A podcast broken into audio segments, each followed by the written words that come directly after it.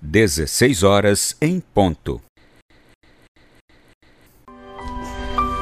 Sofrimento é ser crucificado com Jesus na Sexta-feira Santa. Campo de concentração de Auschwitz, sábado, véspera do Domingo de Ramos de 1942. O verdugo, o carrasco alemão, tem um nome: Hans. A vítima da Polônia também tem: Pedro. Esse alemão era chefe de operações militares. O polonês, a vítima, Pedro, seu nome completo era Piotr Eduard, ou Pedro Eduardo, e era um sacerdote católico. Naquele dia, na recontagem matutina, outro sacerdote foi testemunha de um golpe cruel. Derrubado por um soco, já no chão, Padre Pedro foi chutado na cabeça e na barriga. O chefe dos militares também quebrou seus óculos. O motivo? É que no dia anterior, Padre Pedro não tinha ido ao trabalho porque estava muito doente. E para aquele chefe carrasco, a impossibilidade real de trabalhar parecia um mero capricho. Você não quis trabalhar. Depois, mandou amarrarem um tronco grosso nos ombros do padre, que se contorcia de dor. Bem depois, ele foi mandado para a enfermaria. No dia seguinte, era o domingo de Ramos, muito consciente de estar colocando, colocando sua vida em risco, outro padre, Ladislau Putska, decidiu visitar o amigo e escutou sua confidência. O chefe Hans anunciou a minha via sacra para esta Semana Santa. E foi daquele jeito. Em plena enfermaria, ao longo dos dias seguintes da Semana Santa, Padre Pedro sofreu novas torturas. Exatamente na Sexta-feira Santa, quando o padre Ladislau, seu amigo, entrou na enfermaria para visitá-lo novamente, encontrou tal como a vítima divina do Calvário estava naquele mesmo dia. Padre Pedro estava na cruz. Debilitado, extenuado, brutalmente espancado, ele tinha um tronco amarrado nos ombros. Recebida a absolvição, porque ele pediu para confessar-se com o um amigo, ele se despediu e disse: Até o céu, meu amigo. Naquele mesmo dia, Padre Pedro foi morto a socos e chutes pelo chefe. Era 3 de abril de 1942. Quando a Segunda Guerra Mundial começou, isso voltando ainda na história, Padre Pedro não ficou indiferente ao sofrimento do seu povo e foi preso por isso. Ele chegou a se juntar ao movimento de resistência, dirigindo uma rádio clandestina junto com seu irmão Stanislau e redigindo comunicados para o povo. Ao mesmo tempo, prestava ajuda a todos os perseguidos pela Gestapo perseguidos que fugiam pelas montanhas rumo à Hungria.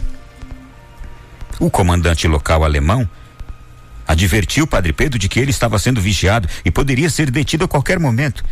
Mas Padre Pedro se negou e continuava fugindo, se escondendo, decidido a permanecer naquele lugar que o bispo lhe havia confiado para exercer o seu ministério sacerdotal. Em 10 de maio de 1941, ele foi preso, levado ao Palace, como era chamado, local de interrogatórios e torturas. Uma das mais fáceis era ter que dormir no chão, gelado, tremendo de frio durante a noite inteira. E de lá ele foi levado para uma prisão, de onde foi mandado para o campo de concentração de Auschwitz em 15 de dezembro de 41, mesmo lugar onde morreu. E naquele campo de concentração, foi obrigado a trabalhar muito além das próprias forças, cavando valas para a, insta para a instalação de canais.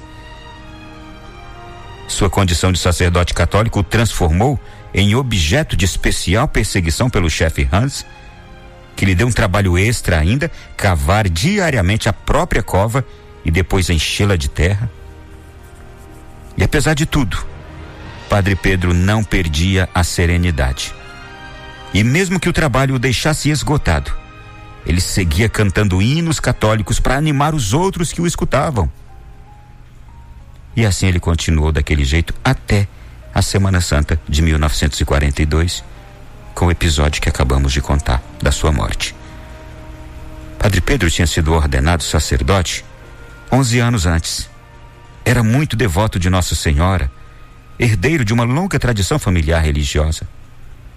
Era uma pessoa cordial, amável, aberto a todos, sabia conversar com as pessoas simples e também com grandes intelectuais e ganhava a confiança dos fiéis que recorriam ao seu confessionário e lhe pediam orientação para suas necessidades espirituais e humanas. Em 1999, João Paulo II o beatificou. E ele continua sendo beato. Eis aqui uma história de verdadeiro sofrimento de alguém que morreu semelhante a Jesus.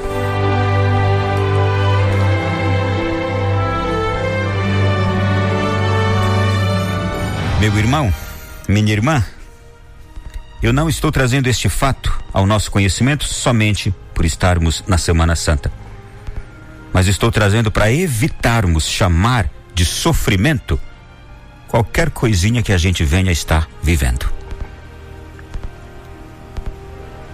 Dói muito imaginar que pessoas realmente estão passando por sofrimentos. Neste tempo, neste dia, nas últimas horas, verdadeiramente passando por sofrimentos. Mas ao mesmo tempo é indignante alguém que não sabe direito o que é sofrimento e diz que está passando por sofrimento agora. Aqui está o que é sofrimento. Uma panela vazia e pessoas ao nosso lado com fome. Isto sim é sofrimento. E essas pessoas sendo tão caras para nós, isto sim é sofrimento.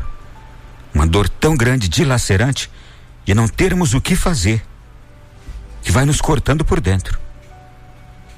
Mas alto lá,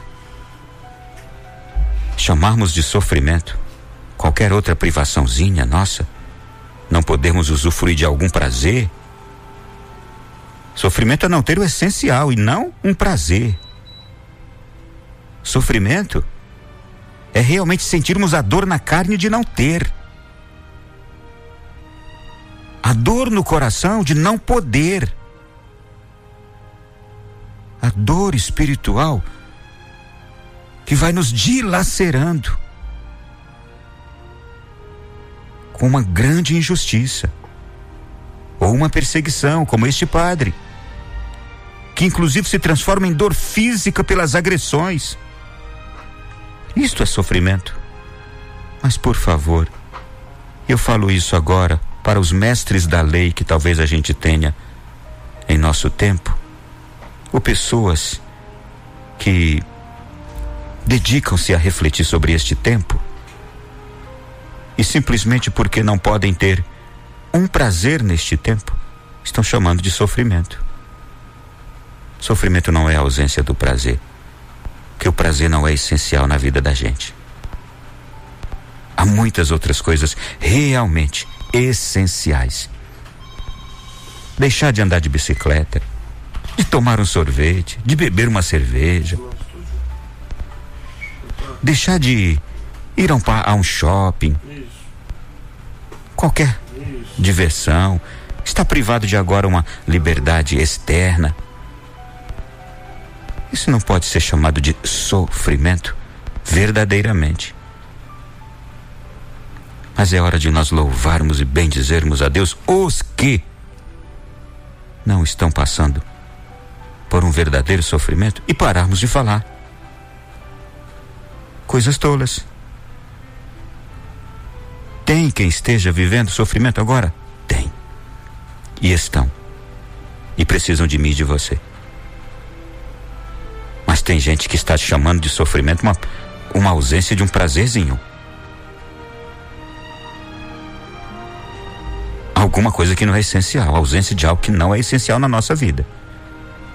Por favor, gente. Vamos agora nos conscientizar que nem tudo é igual para todo mundo. Peço a Deus, pelos irmãos e pelas irmãs que estão precisando de nós, E peço a Deus por você que me ouve agora,